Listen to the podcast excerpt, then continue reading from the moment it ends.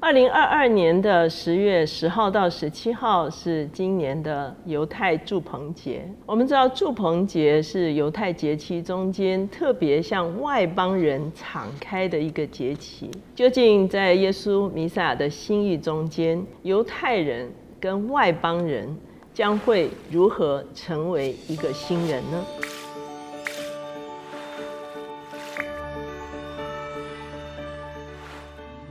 大家好，我是乔美伦老师，每周一次在乔氏书房和大家见面。今天我们的单元是天书橱窗。今天我们所介绍的这本书叫做《恢复犹太根源》，它的作者是罗伯特海德勒，他自己是。达拉斯神学院毕业的之后呢，他也在魏格纳领袖学院成为博士。他自己有一个喜安荣耀国际事工，他也在很多包括俄国、东欧很多的国家来服侍，甚至匈牙利、乌克兰等等地方服侍这些弥赛亚犹太人。那他最著名的一本著作就是《使徒性教会正兴起》。那在这本书一开始的时候呢，他就特别谈到究竟教会。在历史中间，因为跟犹太的根源断绝。以至于失去了什么样子的属灵的产业。他特别提到，当我们读《使徒行传》和教会历史的时候，我们会发现初代教会并没有脱离犹太的根源，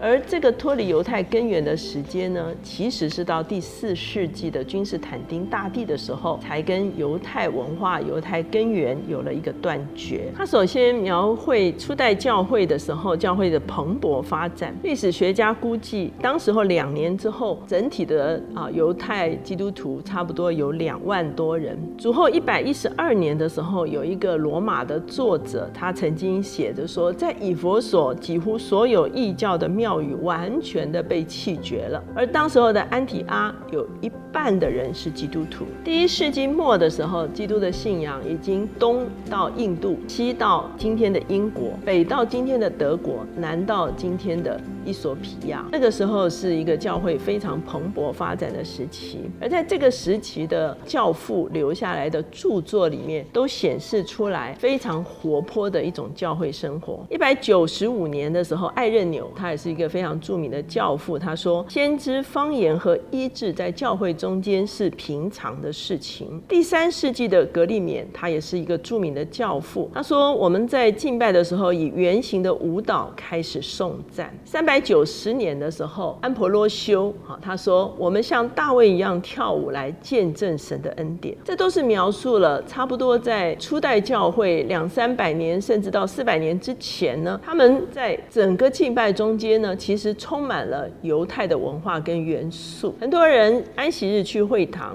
主日纪念耶稣基督的复活。直到第四世纪，罗马皇帝君士坦丁大帝，哈，那我们知道君士坦丁大帝其实是跟他的政敌相相对抗的时候，他知道他。的政敌其实是一个有巫术的人，所以呢，他也希望借有一些灵界的力量来得胜。他有一天梦到。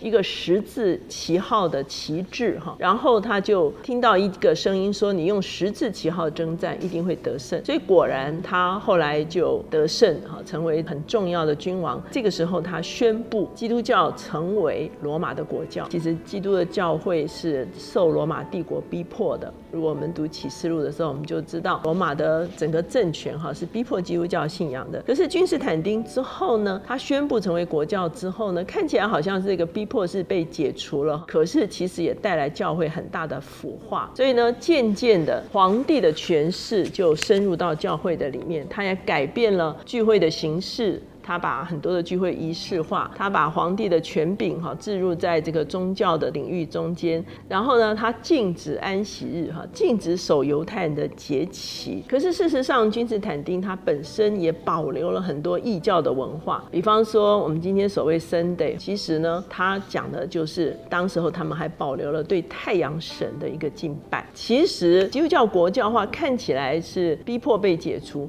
可是从此之后呢？教会就开始政治化。甚至腐化。我们看见基督教跟犹太的文化根源就彻底的断绝了。那在这本书，作者一直在探讨一件事情。他说，在罗马书中间说，若他们也就是犹太人被丢弃，天下就得与神和好；他们被收纳，岂不是死而复生吗？意思就是说，犹太人他们拒绝耶稣弥赛亚的时候，看起来整个外邦教会开始兴起。可是，如果犹太人的根源重新连回来的时候，岂不是对教会的影响将会更大吗？接着，作者就使用了一些啊经文，特别包括了以佛所书第二章十一节。我们知道这段经文讲到说，基督打破了中间隔断的墙，让两下合而为一。成为一个新人，那很多的解经家都用这段经文来讲到以色列人跟外邦人之间的一个隔绝，里面的院子是只有犹太人才能进的哈，外面的叫外邦人院哈，就外邦人只能待在外院，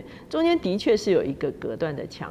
可是以佛所书告诉我们，基督死在十字架上，废掉了冤仇，以至于拆毁了这个隔断的墙，所以两下合而为一，成为一个新人。所以犹太信仰跟基督教信仰怎么样重新连？连接起来，其实对两方都是一个帮助。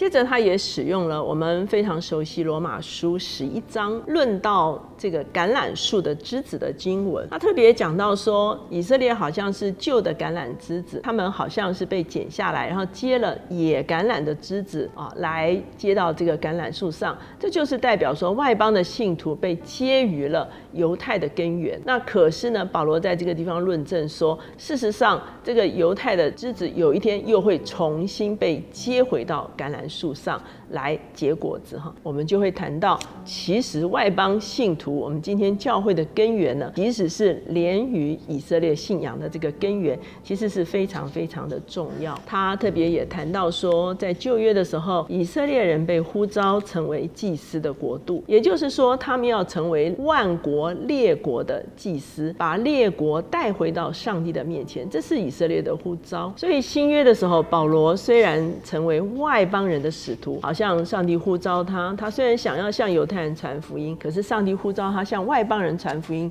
所以呢，作者解释说，其实保罗正是来执行神对以色列人的一个使命，就是。把外邦人带回到上帝的面前，所以呢，在这个过程中间呢，我们看见，我们知道以色列人他们从主后七十年耶路撒冷被毁之后，他们开始流散在世界各地，哈，这个是我们说有两千年的这个离散史。在这个过程中间呢，可是发生了一个非常重要的历史事件，就是一九四八年的时候，二战之后以色列复国。那一九六七年的时候，以色列在六日战争中间，他们就得回了耶路撒冷。那从这个时候开始，也就是一九六七年开始，我们就会看见全世界的犹太人开始归向耶稣这件事情开始蓬勃的发展。从一九六七年开始，犹太人开始大量的归信耶稣。二零零零年之后，归信耶稣的犹太人超过了过去的两千年归信耶稣的犹太人。我们知道，犹太人在拒绝耶稣是弥赛亚之后，有两千年之久。我们刚才说，他们在世界各地流散，他们也没有机会进到。耶稣基督的福音的理念，可是就在一九六七年，他们复国而且拿回耶路撒冷之后，犹太人开始在全世界大量的归向耶稣。那接着兴起的就是所谓的弥赛亚会堂。所以弥赛亚会堂是什么呢？就是犹太人信耶稣之后，他们所组成的会堂。为什么叫弥赛亚会堂？因为基督的意思其实跟弥赛亚是相同的意思，都是受膏者的意思哈。旧约叫弥赛亚，新约叫基督了哈。所以呢，这些归信的犹太人，他们被称为是弥赛亚。信徒他们组成的会堂就是弥赛亚会堂，他们是敬拜耶稣的，可是他们也守他们的安息日，他们也守他们的节期，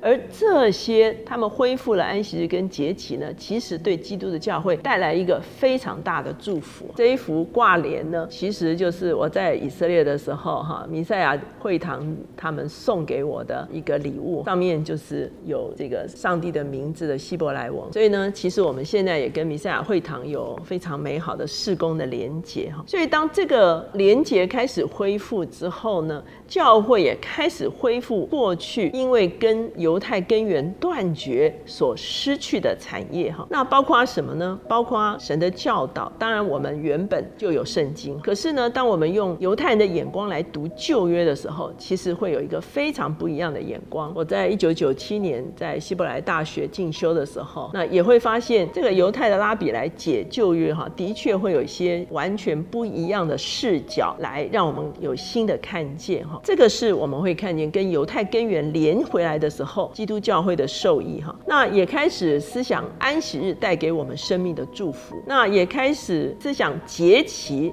对啊我们的意义，除了。以前对以色列人，他们是因为这个农耕哈而有很多的这个季节的更替之外，我们也会发现，比方说逾越节，逾越节的时候其实就是耶稣受难的时刻哈，所以耶稣成了我们逾越节的羔羊。初熟节其实就是耶稣复活的日子哈，耶稣成了初熟的果子。那五旬节其实是全熟节哈，也就是麦子怎样成熟，到了五旬节的时候呢，就全部都成熟哈。初熟的怎样，全熟的也要怎样。基督。都从死里复活，所以基督的教会也领受了圣灵，从死里面复活哈。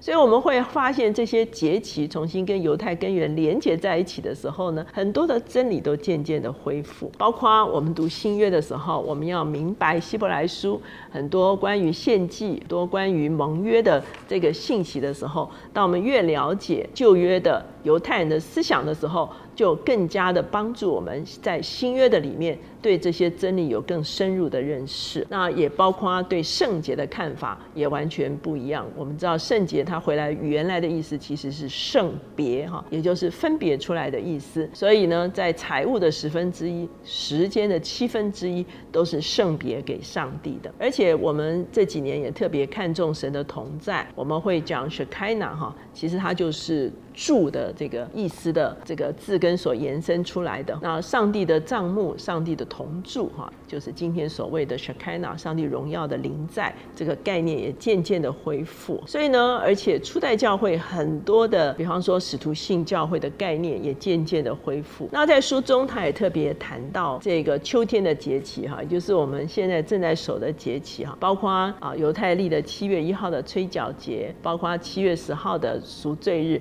以及我们会看见现在我们所正正在经历的这个祝棚节，事实上，在秋天天所守的这一系列节期，也可以说是讲到了新约我们的信仰。比方说吹角节。他是祭司在啊一年的开始用这个羊角旋地的吹哈，然后宣告一年的开始哈，所以呢，吹角节其实叫做年头。这个吹角之后十天之后要守赎罪日，这十天其实就是一个悔改的一个过程。从七月一号到七月十号，他们预备心，然后赎罪日的时候，大祭司就要为全以色列人献上赎罪祭，而。新约很清楚的告诉我们说，耶稣就是我们的赎罪祭哈，所以呢，我们会看见从吹角节到赎罪日哈。其实也看见了，从施洗约翰这个呼召悔改，一直到耶稣基督完成救恩。那再接下来的祝棚节呢？其实我们都知道，它是纪念以色列人在旷野中间住在帐篷中间。所以在祝棚节的七天中间，他们要搭帐篷哈，然后呢，全家甚至亲朋好友都在帐篷里面来欢乐哈，来吃东西，包括他们会。抬着卷轴哈绕行他们的社区，那到最后一天的时候呢，大祭司也会在希洛亚池子打水，然后浇奠在圣殿的这个祭坛上。所以呢，我们会发现整个祝棚节呢，也表达了上帝与他的百姓同住，也表达了我们的人生只不过是短暂的。有一天我们离开了地上的帐篷，我们要在永恒的家乡与我们的主同住。哈，在约翰福音七章的这个地方。耶稣在他有一次守祝棚节的时候，三十七节记载说，节期的末日就是最大之日。耶稣站着高声说：“人若渴了，可以到我这里来喝。信我的人，就如经上所说，从他腹中要流出活水的江河来。”这就是我们说啊，最大之日。的时候，祭司要去打水哈。打水的时候，其实他到圣殿去浇奠这个水的时候，象征的就是祈求上帝把这个降雨哈，第二年的这个雨水哈是丰沛的，其实是一个求雨的一个祷告。那在这个过程中间，耶稣就告诉他们说，这个水呢只是有限的水，可是当你相信我的时候，你的腹中要涌出活水的江河来。圣经告诉我们，这活水的江河就是圣灵的涌流，而且要直涌到。